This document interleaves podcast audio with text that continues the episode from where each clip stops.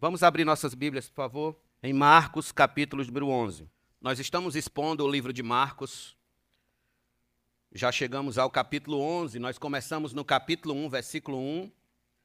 E já estamos praticamente, já estamos há mais de dois anos expondo Marcos aos domingos. E nós estamos hoje no capítulo 11. Esse é um dos textos, irmãos, que vocês não encontram nas caixinhas de promessa. Vocês não vão encontrar em caixinha de promessa, vocês não vão encontrar em gente fazendo live por aí, pedindo pix e lendo esse texto. Mas é um texto das Escrituras que a gente precisa estudar, precisa se debruçar sobre ele, precisa aprender o, o que ele tem a nos ensinar, a extrair dele, certo? O que ele tem a nos dizer, para que a gente possa ser amadurecido na fé, amadurecido no Senhor não ser como criança levado de um lado para o outro por qualquer vento de doutrina, qualquer vento de ensino. Então nós vamos ler dos versos de número 15 ao 19, que diz assim: E foram para Jerusalém, quando Jesus entrou no templo, começou a expulsar os que ali vendiam e compravam. Derrubou as mesas dos cambistas e as cadeiras dos que vendiam pombas não permitia que alguém atravessasse o templo carregando algum objeto. Também os ensinava e dizia: Não é isso que está escrito? Minha casa será chamada casa de oração para todas as nações, mas vocês fizeram dela um covil de salteadores. Outra tradução diz um covil de ladrões. E os principais sacerdotes e escribas ouviram isso e procuravam uma maneira de matar Jesus, pois o temiam, porque toda a multidão se maravilhava de sua doutrina. Em vindo à tarde, Jesus e os discípulos saíram da cidade. Curve sua fronte, vamos orar mais uma vez. Amantíssimo Pai de nosso Senhor e Salvador Jesus Cristo, que privilégio temos nós de estar com a tua palavra aberta diante dos nossos olhos, Senhor, sem nenhuma perseguição religiosa, sem nenhuma autoridade querendo arrancá-la de nossas mãos. E nós temos esse santo privilégio de, no dia do Senhor, neste domingo, estudar a tua palavra, aprender da tua palavra, ser edificado nela. Por meio dela, vem, Senhor, e fala aos nossos corações, orienta-nos, guia-nos, traz-nos prevenção, Senhor Deus e ajuda-nos a andar conforme a tua vontade. Em nome de Jesus te peço que fale ao meu coração, coração dos meus irmãos que estão hoje à noite aqui, coração daqueles que nos visitam hoje à noite aqui, e que a tua palavra vá, Senhor, e produza o fruto para o qual ela está sendo enviada. Em nome de Jesus nós te agradecemos, todos nós digamos amém. Permaneça com sua Bíblia aberta aí, por favor.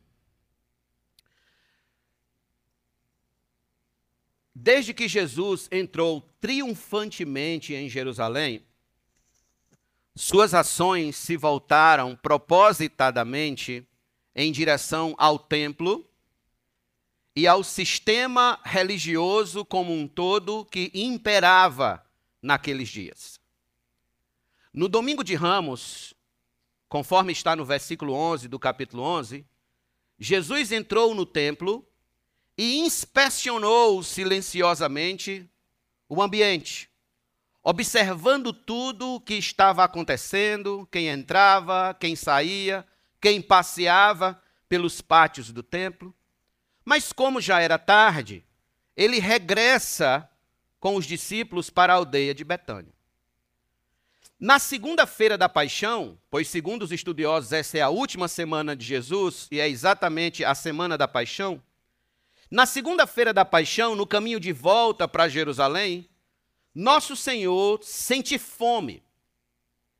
Então ele topa com uma figueira que, com muitas folhas, devia ter alguma coisa para comer. Nós explicamos isso no domingo passado. Porém, a figueira não tinha nada. Não tinha absolutamente nada. Então, para que ela não enganasse a mais ninguém, ele a amaldiçoa. Ele opera um milagre às avessas. Bem sabemos que a ação milagrosa de Jesus sobre essa figueira foi proposital, porque foi um milagre encenado, um milagre que apontava diretamente para a realidade infrutífera do Templo de Jerusalém e do juízo que viria a acontecer com todo o sistema religioso vigente. A figueira, cheia de folhas, mas sem frutos, representava exatamente o templo e suas práticas religiosas naqueles dias. Práticas que prometiam salvação, mas não salvavam práticas religiosas que prometiam perdão, mas não perdoavam. Prometiam libertação, mas não libertava ninguém. Portanto, a fim de que ninguém mais fosse enganado por essas promessas espirituais falsificadas, Jesus, ele entra num processo de amaldiçoar o templo e a religiosidade mentirosa que se fazia, que se praticava naquele templo. Essa batalha contra a falsa religiosidade em Israel é uma seção do livro de Marcos que se estenderá do capítulo 11 até o capítulo de número 13. Muito bem. O texto que nós acabamos de ler é exatamente o momento em que Jesus sai das encenações, sai do ensaio e entra e começa a tomar atitudes verticais e radicais contra tudo que estava acontecendo no templo. Para quem não sabe, este é o terceiro templo de Israel. Ele foi construído por Herodes o Grande no ano 20 a.C e só foi concluído no ano 66 depois de Cristo. Os dois templos anteriores foi o construído por Salomão e o depois construído por Zorobabel. Aquele templo que vocês veem lá para o lado de São Paulo, que dizem ser o templo de Salomão, na verdade não é nada de Salomão, ok? No mínimo ali seria o templo, o formato do templo de Herodes, o grande, mas de Salomão, jamais. Muito bem, esse templo tinha aproximadamente 157 mil metros quadrados. Era o maior templo religioso do mundo naquela época. Esse templo era dividido em quatro partes. Isso aqui é importante você memorizar o que eu vou dizer agora. Era dividido em quatro partes. Começava com o pátio dos gentios, depois vinha o pátio das mulheres, depois vinha o pátio de Israel, onde apenas homens judeus circuncidados podiam entrar. E por fim vinha um templo em si, com o santo lugar e o santíssimo lugar, ou santo dos santos. Neste templo, o anjo apareceu a Zacarias e anunciou o nascimento de João Batista. Aqui também Jesus foi apresentado por Simeão a Deus. Aqui, Ana, a profetisa, dava testemunho acerca de Jesus. E nesse templo, Jesus, com 12 anos apenas, foi encontrado debatendo com os doutores da lei. Pois sim, esta era a casa de Deus, segundo o que constava nas promessas do Antigo Testamento. Qual foi o problema? O problema é que o ambiente que devia ser sagrado foi sendo cada vez mais desvirtuado e corrompido com práticas pecaminosas chanceladas pelas autoridades religiosas locais. O que tais autoridades religiosas da época não contavam era que, na plenitude dos tempos, o Filho de Deus seria enviado a este mundo e confrontaria diretamente todos aqueles abusos praticados em nome de Deus ensinando então que os valores de Deus precisam ser levados a sérios e ser tratados com um zelo fervoroso. Fervoroso. Nesse texto, meus irmãos, aprenderemos que o zelo pela causa de Deus, o zelo pela igreja de Deus, é um grande aferidor se somos de fato cristãos ou não. Se somos crentes de verdade ou não, nascidos de novo ou não. Esse texto é um excelente termômetro para verificar como está o grau de nossa temperatura no que diz respeito o zelo pela obra de Deus, o zelo pelo reino de Deus, pela causa de Deus. Se estamos quentes, se estamos frios ou se estamos mornos. Jesus, portanto, é o nosso grande exemplo de zelo pela causa de Deus. E isso fica evidente de três formas. Quais são? Em primeiro lugar, pela ação zelosa de Cristo, pela pureza da igreja de Deus. A ação zelosa de Cristo pela pureza da casa de Deus. Que ação foi essa? Volte comigo para Marcos, por favor. Veja os versos de número 15 e 16.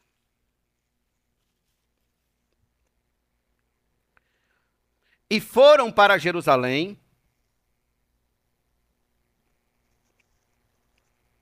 quando Jesus entrou no templo, começou a expulsar os que ali vendiam e compravam. Grife essa palavra expulsar. Derrubou as mesas dos cambistas. Grife essa palavra derrubou. Esse verbo. E as cadeiras dos que vendiam pombas. E não permitia que alguém atravessasse o templo carregando algum objeto. Observe. Este lugar onde Jesus está expulsando vendedores e compradores, derrubando mesas de cambistas e cadeiras dos que vendiam aves, bois, ovelhas. Marcos não fala de bois e ovelhas, mas João já fala. Esse lugar aqui é o pátio dos gentios. É o primeiro pátio do templo. A pergunta que não quer calar é: como foi que o pátio dos gentios se tornou este ambiente de comércio e deixou de ser um ambiente consagrado. Preste atenção. Todo judeu de 20 anos para cima tinha duas obrigações para com o templo. Ele devia, uma vez por ano, vir prestar adoração a Deus e devia pagar o imposto do templo. Isso antes da Páscoa, antes de acontecer a Páscoa. Mas ele não podia pagar o imposto do templo com moedas estrangeiras que tivesse esfinges, que tivesse a, a cara de algum deus pagão, de algum deus de outra nação, de alguma divindade, de algum animal, ou até mesmo de algum rei. Ele não podia pagar o imposto com essas moedas ele tinha de fazer o câmbio dessas moedas por moedas de Tiro. Lembra Tiro e Sidom? Desse lugar chamado Tiro, que eram feitas de metal puro, de prata pura. Elas não tinham imagens e pesavam o mesmo ciclo judaico. Um ciclo judaico, uma medida de peso judaica, equivalia a 12 gramas de prata. Então, o imposto do templo era meio ciclo, 6 gramas. Um ciclo hoje equivaleria a 43 reais em prata. Meio ciclo ficaria aí o quê? 21 reais e 50 centavos. Esse era o imposto do templo que ele tinha que pagar. Também ele tinha que prestar adoração no templo. E para isso ele tinha que trazer um animal, conforme a lei ordenava. Ou ele podia, obviamente, comprar um segundo as suas condições e trazer para sacrifício e oferta ao Senhor no templo. Nada disso, irmãos, era proibido de ser feito em ambientes externos ao templo. Nada disso era proibido. Podia-se fazer o câmbio de moedas, podia-se comprar animais para sacrificar no templo, mas aonde? Fora do templo. Fora do templo problema é que as autoridades religiosas da época, a fim de lucrar com isso, permitiram que os cambistas vieram para dentro do pátio dos gentios e permitiram que os feirantes também trouxessem seus animais para dentro do pátio dos gentios e o transformasse numa feira livre. Em outras palavras, tudo se resolveria ali mesmo. Os cambistas trocavam moedas, os vendedores de animais tinham sua barraquinha de animal, proporcionando o quê? Praticidade e comodidade aos clientes. Com um detalhe: os cambistas e os vendedores tinham que pagar comissões para as autoridades religiosas do templo. Não era muito assim nada de graça, não. Eles tinham que pagar uma certa porcentagem de comissão. Era, era a lava-jato da época. A lava-jato daquela época era exatamente isso aqui. E quando Jesus se depara com isso, do que estavam fazendo com aquele ambiente consagrado para a adoração a Deus, fazendo dali um lugar de comércio para lucros corruptos, Jesus reage com uma ira santa e sai expulsando cambistas, vendedores, proibindo que façam do templo um, um local de transeuntes, passando com, com mercadorias de um lado para outro, enfim, Jesus é tomado de uma ira santa e sai derrubando tudo pelo caminho mesas, cadeiras e o que ele vê pelo caminho. Citando o Salmo 69, versículo 9, João escreveu que os discípulos, ao verem esta atitude de nosso Senhor, se lembraram do que o salmo diz. O que é que o salmo diz? O zelo da tua casa me consumirá. O zelo da tua casa. Em outras palavras, meus irmãos, Jesus nos ensina que há um tipo de ira que é válido no céu. Há um tipo de ira do qual Deus concorda. Qual é, pastor, essa ira? É a ira em defesa da causa de Deus. É a ira em defesa dos valores do reino de Deus. É a ira em defesa da verdade de Deus e da vontade de Deus. O propósito, o, o próprio apóstolo Paulo vai dizer em Efésios: irai-vos e não pequeis. Pronto. Quer se irá sem pecar? Aqui está uma ótima oportunidade. Ire-se contra tudo que vai de encontro à vontade de Deus.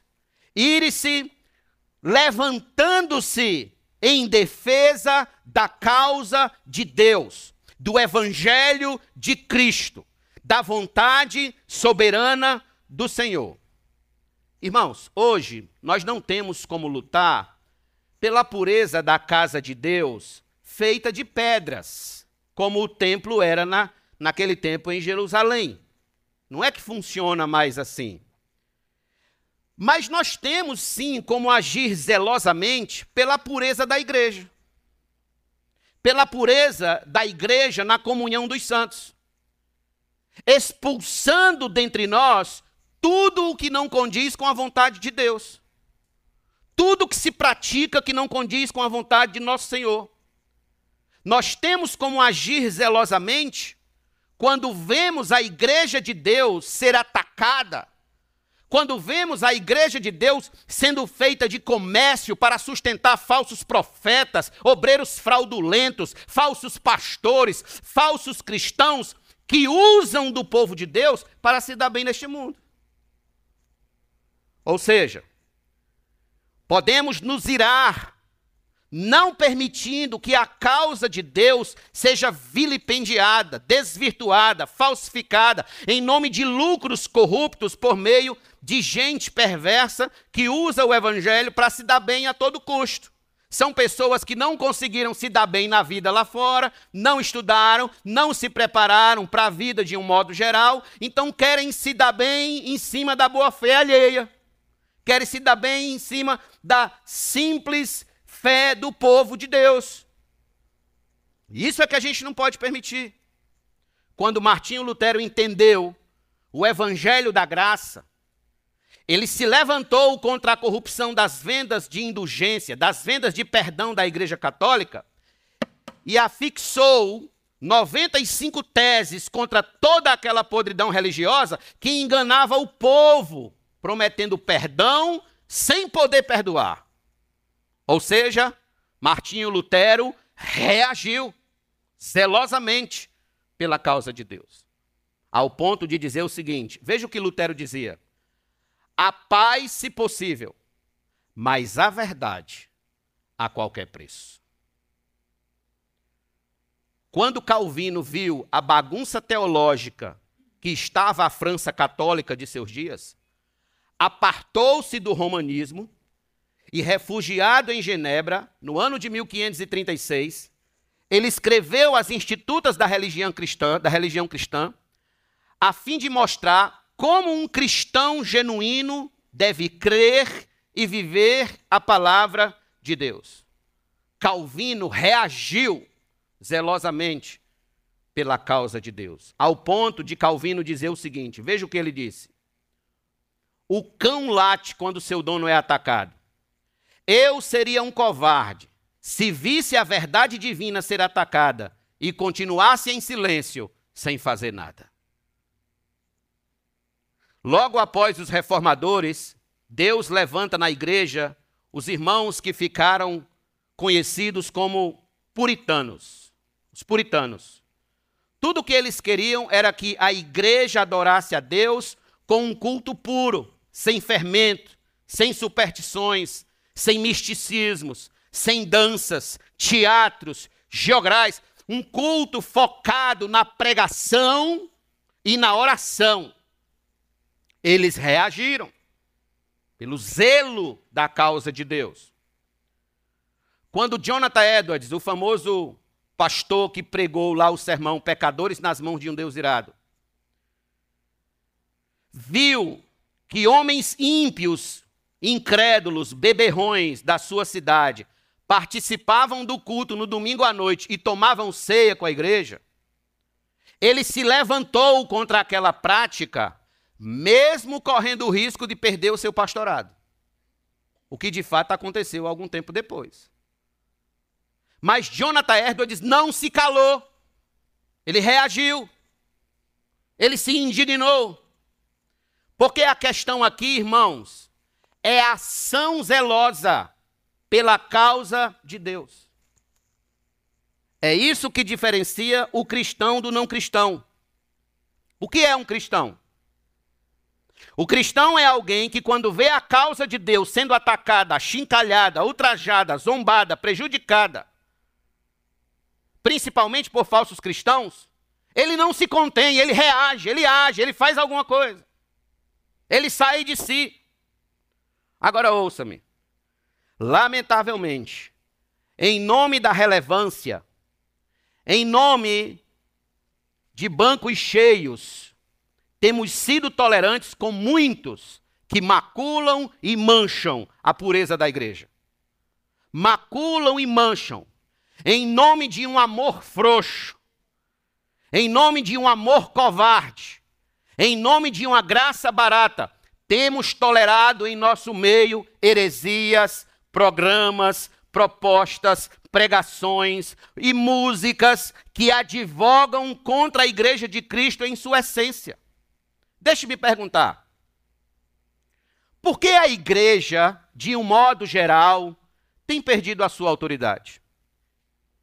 Por que os cristãos não são mais levados a sério pelos de fora como eram no passado? Porque nós nos tornamos memes na internet. Por que, que a fé evangélica se tornou uma fé que virou meme? Por quê? E eu respondo a vocês: falta de seriedade e zelo de muitos cristãos na prática do que está escrito. Suas condutas profissionais, matrimoniais, ministeriais, paternais, estudantis, no condomínio que moram, nas recreações que fazem, suas condutas são esvaziadas de zelo com a prática da mensagem do Evangelho. Não encontra-se zelo na vida de muitos que se dizem cristãos. Na vida de muitos que se dizem servos de Deus, já não se encontra mais esse zelo pelo Evangelho, esse cuidado pelo Evangelho. pela imagem do evangelho. Porque quando você se comporta mal lá no seu trabalho, quando você se conduz lá no seu condomínio de um modo ímpio, de um modo carnal, de um modo em que Deus não é glorificado, sabe quem é que sofre com isso? Não é você, é o Evangelho. O Evangelho é o primeiro a ser atacado quando você diz que é servo de Deus, mas não se comporta como servo de Deus. O Evangelho é atacado. E o resultado imediato disso é o que estamos assistindo diariamente. As igrejas se mundanizando cada vez mais, transformando seus ambientes de culto em verdadeiras boates, tentando acomodar o pecador em um ambiente mais parecido com uma casa de show do que com um, uma igreja, um ambiente separado para adoração. O que a gente vê é uma mensagem que não se fala mais de pecado, não se fala mais de juízo, não se fala mais de inferno, não se fala mais de que o homem precisa se arrepender dos seus pecados para não chocar o pecador. Para que o pecador possa voltar no próximo culto. Por isso que Spurgeon disse o seguinte, abre aspas. O fato é que muitos gostariam de unir igreja e palco, baralho e oração, danças e ordenanças. Se nos encontramos incapazes de frear essa enxurrada de pecados, podemos ao menos prevenir os homens, disse Spurgeon, quanto à sua existência e suplicar que fujam dela. Quando a antiga fé desaparece e o entusiasmo pelo evangelho é extinto, não é surpresa que as pessoas busquem outras coisas que lhe tragam satisfação. Aí veja como ele termina o pensamento dele. Na falta de pão se alimentam com cinzas, rejeitando o caminho do Senhor, seguem avidamente pelo caminho da tolice. O que é que um falso obreiro faz com a igreja? Ele não dá à igreja o pão do céu que a igreja precisa para se alimentar. Ele dá à igreja cinzas. Cinzas. E eu diria lixo. Falsas promessas em nome do evangelho, falsas revelações em nome do evangelho, falsas profecias em nome do evangelho. Entregando o que o evangelho não está de modo algum, em momento algum, prometendo. Meus irmãos, aqui está uma grande advertência preventiva. Sejam zelosos. Sejam zelosos em agir pela pureza da causa de Deus, da igreja de Deus, da vida com Deus. Não sigam o caminho da tolice propagada por um falso evangelho na boca de um falso evangelista. Tenham cuidado. Paulo, em Filipenses capítulo 1, versículo 27, disse: Acima de tudo, vivam de modo digno do Evangelho de Cristo, para que, ou indo até aí para vê-los, ou estando ausente, eu ouça a respeito de vocês, que estão firmes em um só espírito, como uma só alma, lutando juntos pela fé do Evangelho. Lutando. Judas, versículo 3, Judas escreveu: Amados, quando eu me empenhava para escrever-lhes a respeito da salvação que temos em comum, Senti que era necessário corresponder-me com vocês para exortá-los a lutar. Tem um texto que diz batalhar. Batalhar pela fé, que uma vez por todas foi entregue aos santos. O que significa batalhar pela fé? O que significa lutar pela fé? Luta, irmãos, é ação. Lutas é, luta é agir, é se levantar e fazer alguma coisa. É isso que nosso Senhor está fazendo aqui no templo. Está batalhando pela fé bíblica. Está batalhando pelo propósito real para o qual aquele templo passou a existir. Está lutando pela fé genuína conforme a vontade de Deus. E nós devemos fazer o mesmo. Se você é cristão, de fato, você deve batalhar pela fé que de uma vez por todas foi entregue aos santos. Mas há uma segunda forma a qual fica evidente que Jesus mostra o seu zelo pela casa de Deus. É por meio do ensino zeloso sobre a pureza da casa de Deus. o ensino zeloso sobre a pureza da casa de Deus. E aí eu quero que você volte comigo, por favor, a Marcos capítulo 11.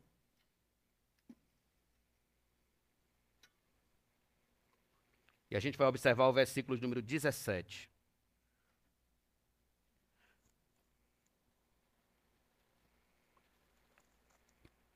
Também os ensinava e dizia: Não é isso que está escrito?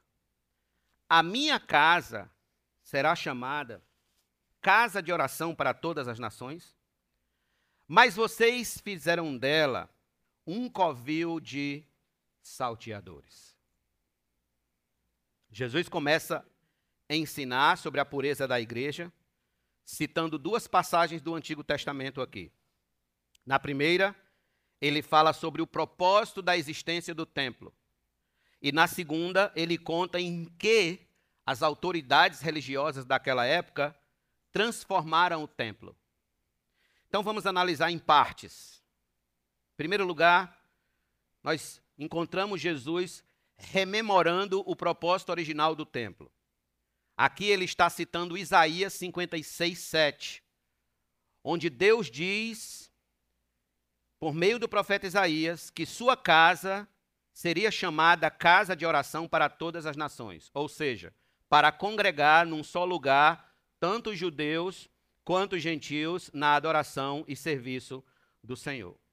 Neste caso, o pátio dos gentios que estava sendo usado como comércio, era para ser usado como o portal de acesso dos demais povos a Deus, as demais nações a Deus. O pátio dos gentios era para ser um pátio missionário, um pátio de missões, por onde os gentios começariam a ter contato com Deus. Em outras palavras, os gentios deviam entrar ali conscientes de que estavam entrando num ambiente santo, consagrado, que inspirasse reverência, oração, quebrantamento, louvor, temor, piedade, conversão. E não se sentisse entrando num comércio. Não se sentisse entrando numa feira, num shopping center da fé. Irmãos, assim deve ser a igreja em nossos dias, em nossos tempos. Um ambiente onde o mais vil pecador tenha acesso a Deus e a seus valores um ambiente que inspire reverência, oração, quebrantamento, louvor, piedade, e não um comércio, e não um balcão da fé. A grande missão da igreja hoje é ser ela porta de acesso ao Senhor como uma agência missionária, apresentando-se a todos com uma mensagem bem direta e específica. Que mensagem é essa? Jesus Cristo, o Filho de Deus, veio a este mundo para salvar os pecadores, os doentes e não os que se acham justos e sãos. Jesus Cristo veio salvar pecadores. A igreja hoje seria o pátio dos gentios. Todavia, quando a igreja perde de vista a sua missão, quando a igreja perde de vista o para que ela existe na terra, ela se torna menos que uma A menos que um alcoólico anônimo, menos que uma associação de moradores de bairros, menos do que uma ONG, porque ela perdeu a sua essência. Ela deixou de ser o lugar onde Deus se encontra com o homem. É por essa razão, irmãos, que a igreja deve ter sempre ante seus olhos a mensagem que está escrita nas páginas da Bíblia Sagrada, que fala sobre ela mesma, sobre a sua missão. Por exemplo, Mateus 28, 19 e 20. Portanto, vão e façam discípulos de todas as nações, batizando-os em nome do Pai, do Filho e do Espírito Santo, ensinando-os a guardar todas as coisas que tenho ordenado a vocês. E eis que estou convosco até a consumação dos séculos. Em Atos capítulo 4, versículo 12, Pedro disse: E não há salvação em nenhum outro nome, porque debaixo do céu não existe outro nome dado entre os homens pelo qual importa que sejamos salvos. Em Romanos 10, verso de número 13 a 15, Paulo disse: Porque todo aquele que invocar o nome do Senhor será salvo. Como, porém, invocarão aquele em quem não creram? E como crerão naquele de quem nada ouviram? E como ouvirão se não há quem pregue? E como pregarão se não forem enviados? Como está escrito: Quão formosos são os pés dos que anunciam coisas novas. Essa é a missão da igreja. Colocar os homens face a face com Deus. Apresentar a eles a oportunidade de serem salvos da tirania do pecado, do diabo, do mundo e da ira vindoura. Então, permita-me falar mais especificamente àqueles que estão visitando um ambiente religioso em busca de Deus. É que se você está frequentando uma igreja que mais parece um comércio, pare de ir para ali agora. Saia daí. Fuja disso aí. Pelo bem da sua alma, não vá mais. Procure uma igreja séria para você congregar. Procure uma igreja onde o povo teme a Deus e vive para Deus. É isso que vai, de fato, lhe dar ajuda espiritual. Pastor, o que é uma igreja que mais parece com comércio do que com uma casa de oração? Está na denúncia de Jesus. Em segundo lugar, Jesus denuncia em que as autoridades religiosas da época transformaram a casa de Deus. Veja o que ele diz, final do versículo 17.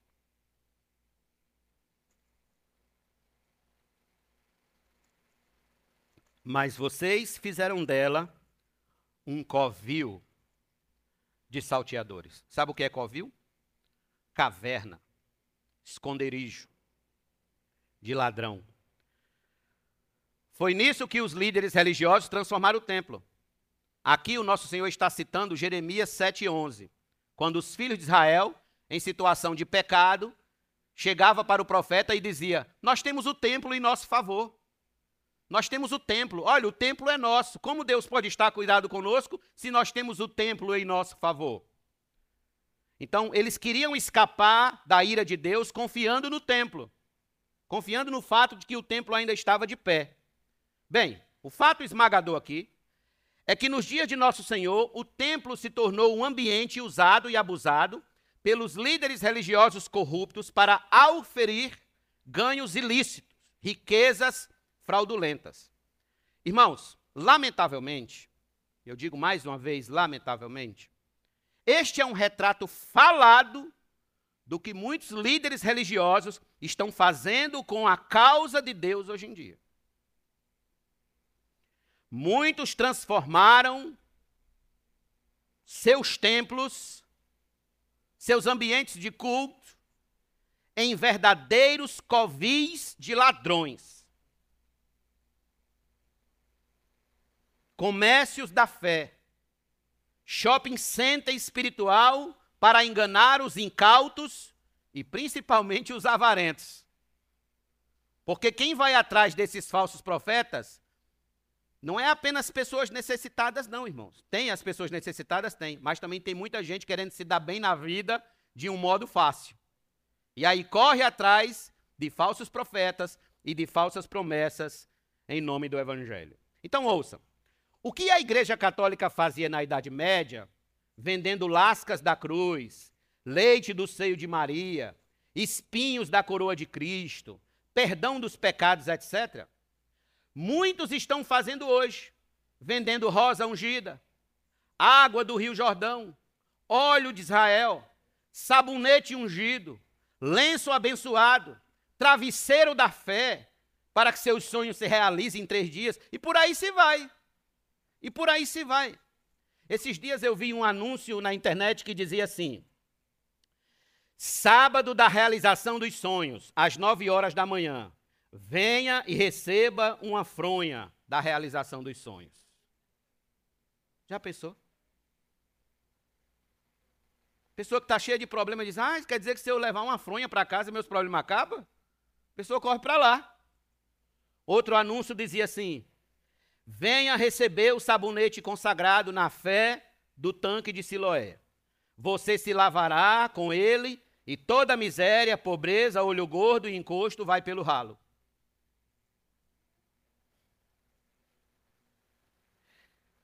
Vocês lembram, em plena pandemia, um desses obreiros fraudulentos vendendo um caroço de feijão verde por mil reais, prometendo que o feijão milagroso curaria até Covid?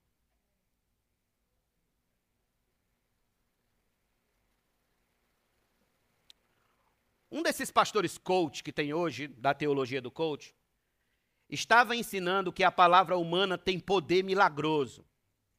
E que se então você ficasse dizendo repetidas vezes, repetidas vezes a frase: Dinheiro vem até mim, dinheiro vem até mim, dinheiro vem até mim. Se você ficasse repetindo essa frase o dia inteiro, o dia todo, todo dia, o dinheiro viria até você sem qualquer esforço de sua parte.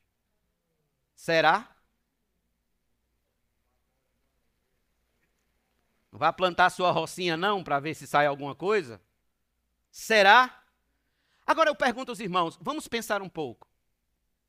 O que significa tudo isso? Todas essas propostas religiosas encontradas nessas teologias falsificadas que se vê pela televisão, que se vê pelo rádio, que se vê principalmente nas redes sociais, na teologia do coach, o que significa? E eu respondo: transformar a casa de Deus em covil de ladrões. Mercadejadores da boa fé alheia, falsos profetas, obreiros malditos, fraudulentos, que se infiltram na igreja de Deus e se alimentam das necessidades alheias sem quaisquer escrúpulos, homens que usam e abusam do evangelho para ganhos ilícitos, obreiros malditos. O apóstolo Paulo denunciou esses homens com as seguintes palavras: Romanos 16, 18. Porque esses tais não servem a Cristo nosso Senhor, e sim a seu próprio ventre. Com suaves palavras e lisonjas, enganam o coração das pessoas simples. É assim que eles enganam. Com suaves palavras. Prometendo a você que Deus vai trazer de volta tudo o que o diabo levou. Segundo Pedro, capítulo 1, capítulo 2, versículo 1 ao 3 diz: Assim como surgiram falsos profetas no meio do povo, também haverá falsos mestres entre vocês. Eles introdu introduzirão heresias destruidoras, chegando a renegar o soberano Senhor que os resgatou, trazendo sobre si mesmos repentina destruição. E muitos seguirão as suas práticas libertinas, e por causa deles, o caminho da verdade será difamado. Movidos por avareza, eles explorarão vocês com palavras fictícias. Olha o que Pedro está dizendo. Parece que Pedro está dizendo por, exatamente para os nossos dias. Eles vão explorar vocês, vão meter a mão no bolso de vocês, vão entrar dentro das mentes de vocês, fazer uma zorrague aí dentro, fazer uma bagunça aí dentro, em nome do Evangelho, quando o Evangelho não está prometendo nada, absolutamente nada, nada disso. Veja, é exatamente esse tipo de conduta que nosso Senhor está condenando no seu ensino zeloso sobre a pureza da casa de Deus. A casa de Deus foi feita para quê? Ser uma casa de oração para todas as nações, não para ser um comércio. Não para ser um comércio.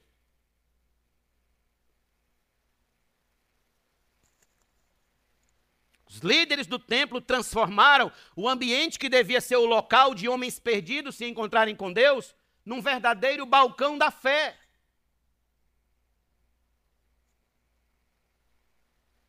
Portanto, o verdadeiro cristão fugirá desses ambientes. Se você é um verdadeiro cristão, escute, você vai fugir desses ambientes, você não vai ficar aí. Você não vai permanecer no meio desses lobos você não andará atrás desses falsos obreiros.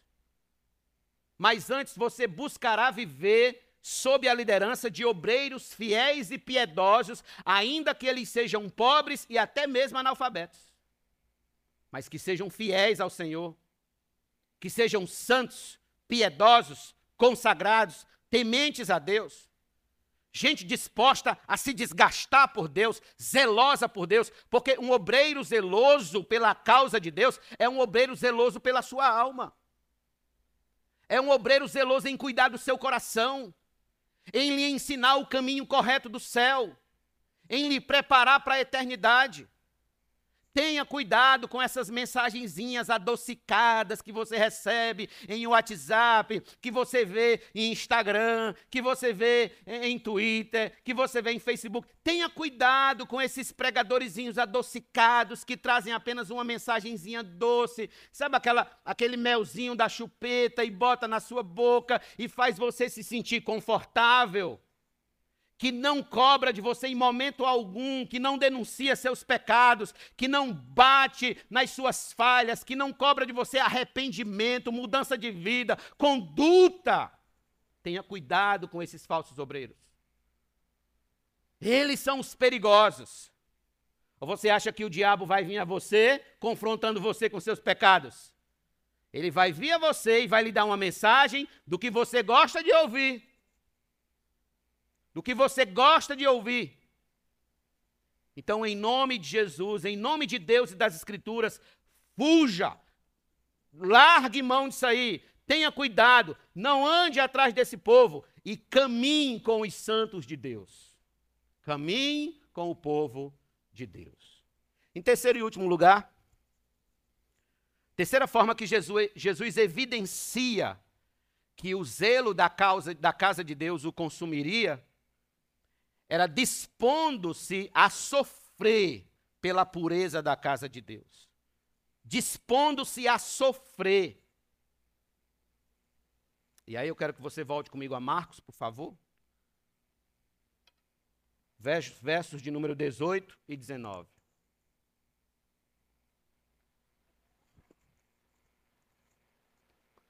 E os principais sacerdotes e os escribas ouviram isso. Isso o quê? Que Jesus acabou de falar no 17. E procuravam uma maneira de matar Jesus, pois o temiam, porque toda a multidão se maravilhava de sua doutrina. Em vindo à tarde, Jesus e os discípulos saíram da cidade. Observe, o que Jesus falou no versículo 17 colocava a vida dele em risco. O que de fato aconteceu. Os principais religiosos que Marcos apontam aqui são o sumo sacerdote, o sacerdote substituto do sumo sacerdote, o tesoureiro do templo, os sumos sacerdotes aposentados e os escribas, que eram os mestres da lei naquela época. Eles tinham a intenção maligna de matar Jesus. Eles só não fizeram isso aqui agora porque temia o povo. Como a gente acabou de ver, o povo tinha Jesus como um profeta e não tinha como tomar Jesus ali para condená-lo. No entanto, as tramas continuaram. Então, é uma questão de tempo para que eles peguem Jesus covardemente, o acusem falsamente de blasfêmia e conspiração contra Roma. Fato esmagador é que isso não é nenhuma novidade para Cristo ele já vinha sendo ameaçado desde o capítulo 3. Quem vem acompanhando a exposição lá desde o início, lembra no capítulo 3 que nós falamos sobre essa ameaça dos fariseus, de alguns religiosos lá e herodianos, tinha até herodianos pelo meio, que eram os admiradores de Herodes. Então, ele está sendo ameaçado já faz um tempo. Mas ele mesmo disse três vezes, capítulo 8, capítulo 9 e capítulo 10.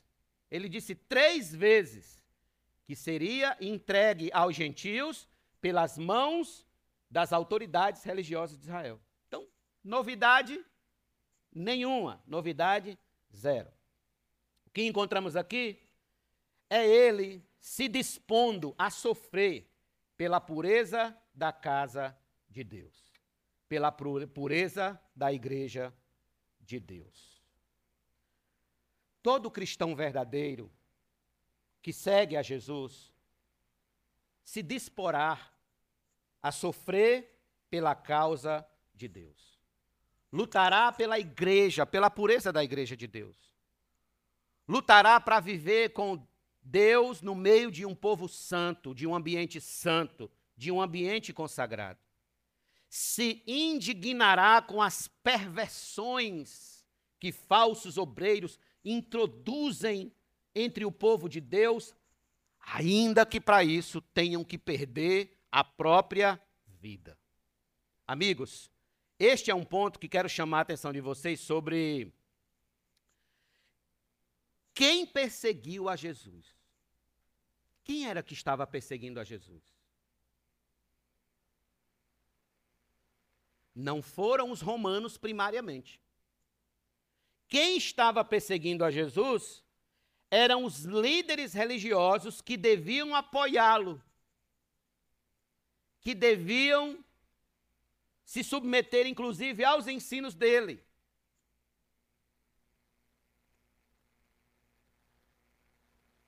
Deixe-me perguntar: quem você acha que primeiro vai lhe perseguir quando você lutar a favor da pureza da igreja? Os falsos cristãos. Os falsos cristãos. Eles chamarão você de puritano, vão chamar você de radical, vão dizer que você é intransigente, que você é retrógrado, que você é mente quadrada, vão dizer que você quer ser mais que Jesus. Vão dizer que nem Jesus era tão radical assim, porque Deus é amor. Já ouviu isso? Deus é amor. Para que tudo isso? Para que essa rigidez toda? Para que essa seriedade toda? Jesus não era, a coisa não era tão séria assim, não era tão truncada assim. Qual será o nosso desafio, irmãos? Diante de tanta bagunça à nossa volta, diante de tanta loucura à nossa volta, diante de tanta perversão do evangelho à nossa volta, qual é o nosso desafio? O seu desafio, o meu desafio, o nosso desafio será o de permanecer firme no Senhor, sabendo que no Senhor nossos esforços não são em vão e que uma hora dessas aí, o Senhor honrará a nossa conduta e mostrará quem está certo. Você quer saber quem está certo? Leia o livro de Apocalipse. Veja qual é o povo que estará no final do livro de Apocalipse, que vai estar na Cidade Santa Veja qual é o povo que estará lá se encontrando com o Cordeiro e participando das bodas do Cordeiro. Olhe para aquele povo, leia o livro de Apocalipse.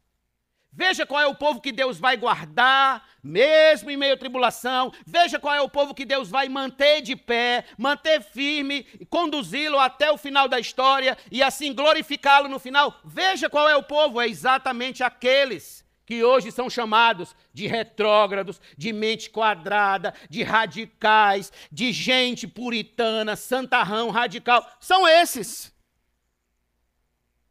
Exatamente esse povo. E qual é o, o meu e seu desafio? Permanecer com esse povo. Se você ainda não faz parte desse povo, o seu desafio é fazer parte desse povo. Esse povo vai ser o povo que escapará do juízo vindouro da ira eterna, logo mais a seguir. Por isso que o apóstolo Paulo disse, em 2 Coríntios 4, 8 e 9: Em tudo somos atribulados, porém não angustiados. Ficamos perplexos, porém não desanimados. Somos perseguidos, porém não abandonados. Somos derrubados, porém não destruídos.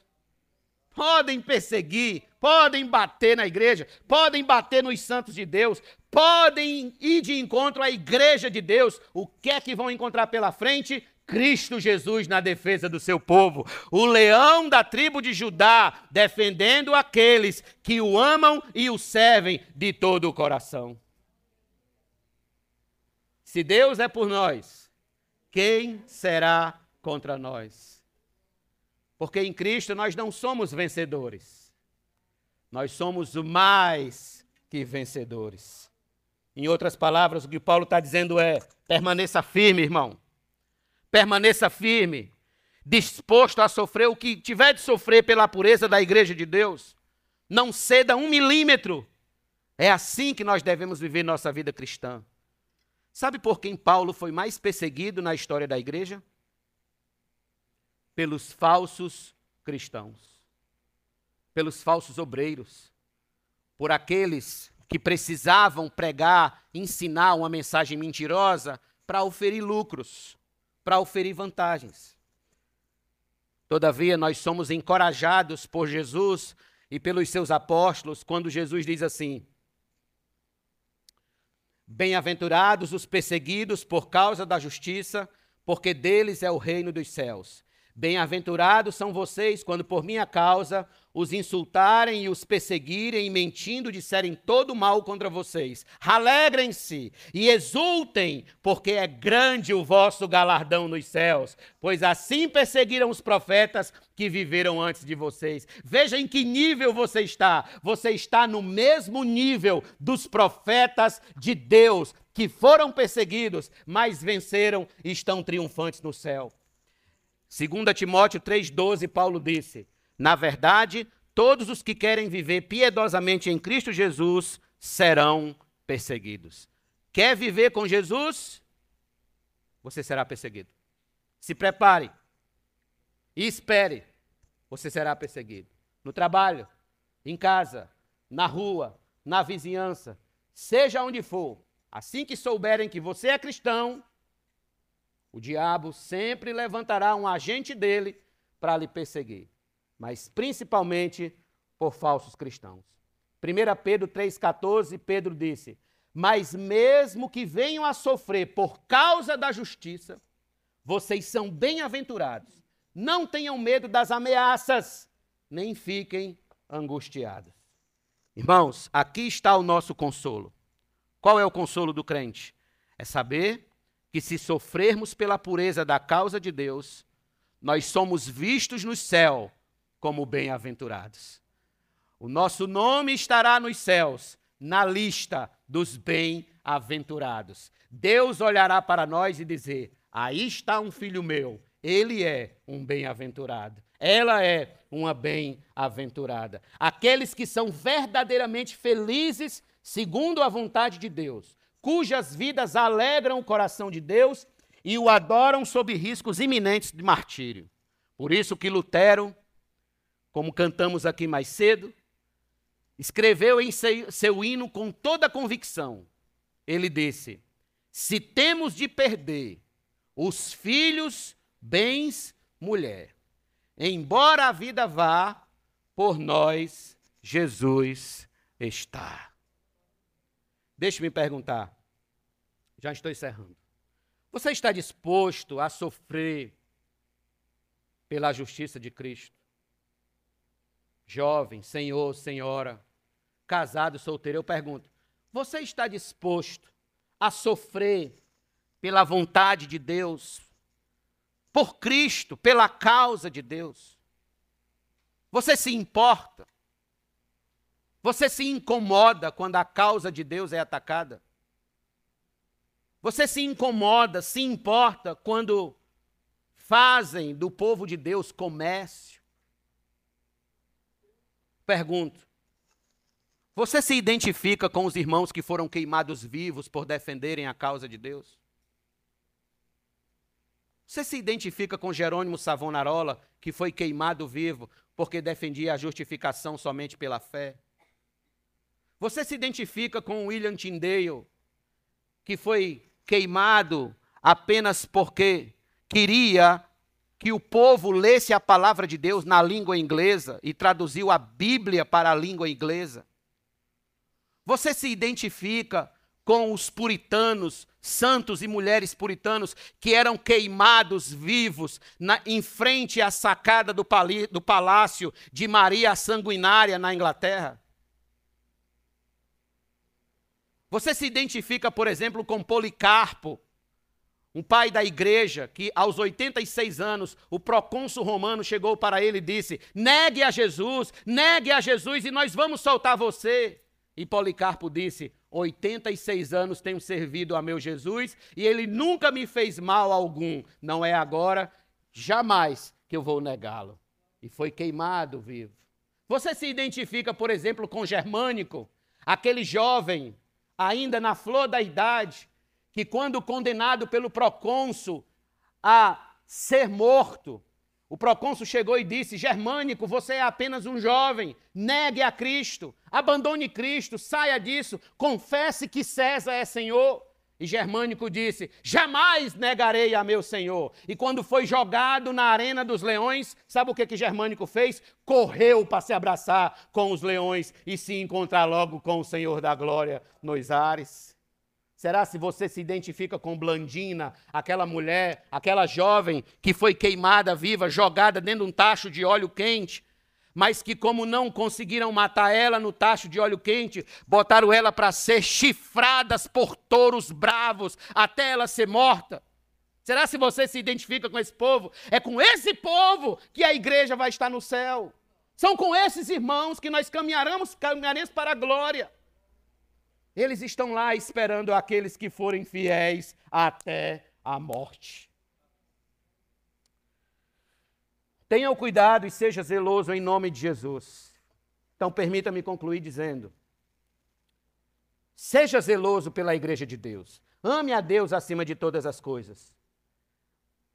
Prove a sua identidade cristã, mostrando o quanto você está disposto a sofrer pela causa de Deus. O quanto você está disposto a sofrer pelo reino de Deus, pela vida com Deus. Afaste-se Afaste-se de todo o sistema religioso que mais parece um comércio do que uma casa de oração para todas as nações. Porque a minha casa será chamada casa de oração para todas as nações. Amém.